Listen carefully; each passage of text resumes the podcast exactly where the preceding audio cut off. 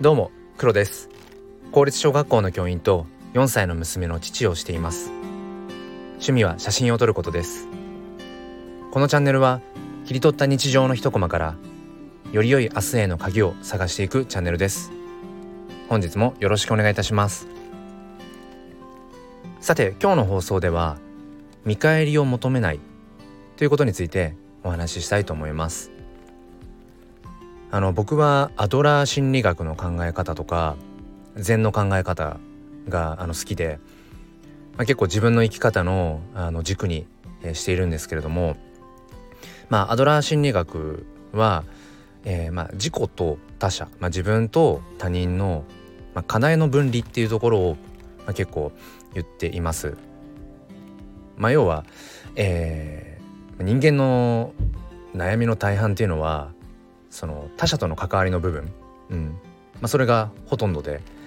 えーまあ、地球上に自分しか存在しなかったら悩みというものはそもそも存在しないんじゃないかっていう、まあ、そういう考え方です。まあなんでその悩むのかっていうとあのー、自分がねあの相手にこうした、まあ、行動だとか言動っていうものが相手がどう思うかなとかどう感じるかな、えー、そういうところを考えることによってまあ、悩みが生まれる、うん、でもアドラー心理学としては自分が、えーまあ、誰かに働きかけたこととその相手が、まあ、他者がそれをどう感じるかっていうのは、まあ、そのもう相手の領域他者の領域であって、えー、自分のその踏み込むべき領域ではない。まあ、だからその課題の分離なんていうふうに言われています。まあ、なかなか難しいんですけどねそれを日常の中でやるのは。そして、えー、まあ、禅の考え方としてはその究極は悟りの境地にまあたどり着くことで、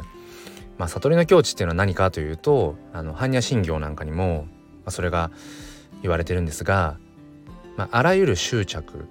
から自分をこう解き放つ、まあ、そこにその、まあ、悟りの境地、まあ、本当の幸せがあるなんていうふうに、言われています。で、えーまあ、それもね なかなかそこにたどり着けるわけではないと思うんですが要はそのうんまあ相手に執着しないうんだからその愛情なんかもある意味で他者に対する執着みたいなんですよねその禅の考え方では。だから愛がある限りは必ずそのうん憎しみだとか裏切りだとか落胆だとか悲しみっていうものがうん、まあ、太陽と月のようにじゃないけどまあ、光と影か、うん、必ずうん、まあ、二律背反っていうのかな背中合わせで必ず存在してしまう。まあだから、まあ、人間っていうのは絶対その執着心は解き放ってない。うんなんていうところもねあるんですけども。うん、まあ、要は、えーと、そのアドラー心理学やその禅のね、あのー、考え方にあるようなその他者に依存しない。うん他者の軸ではなくてあくまでも自分の軸で生きるというところ。まあ、そこが共通してるんじゃないかななんていうふうに思います。でその、まあ、今日のね、えー、お話のテーマでもある見返りを求めない、まあ、これはもうまさに、まあ、自分軸で生きていく。もちろんその相手がねどう感じるかなんて関係ないね。あのだから何したって何言ったっていいんだっていうそれは違うと思うんですがもちろんそこの相手がどう感じるかっていうことを想像する。相手の立場に立って考えるってことはやっぱり優しさだと思うし必要な想像力だと思っています。でもその相手がねどう感じるかとか相手に対して自分がどうしたいかっていうことと相手がその後どういう行動をとるかっていうのはもうそれは自分のうん考えるべきところではない。うん、だからうん例えばねあのプレゼントをあげたんだから君もプレゼントを あの僕にくれとかじゃなくてうん自分が相手に、えー、こういう思いでプレゼントをあげたいでも別にそれ以上どうこうっていうのは別に、うん、考えない、うん、もう自分がしたいことをしてうんもうそこでいいんだ、うん、なんかそんな風にうん考えていけるといいななんて普段思っています。で僕はあの4歳の娘の父をしていて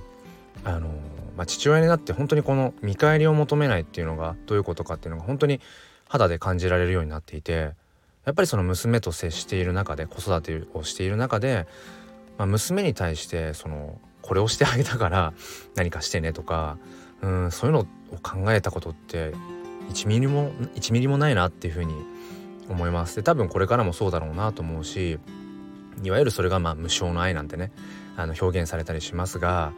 うんなんかここからまたね一つ生き方のヒントってものが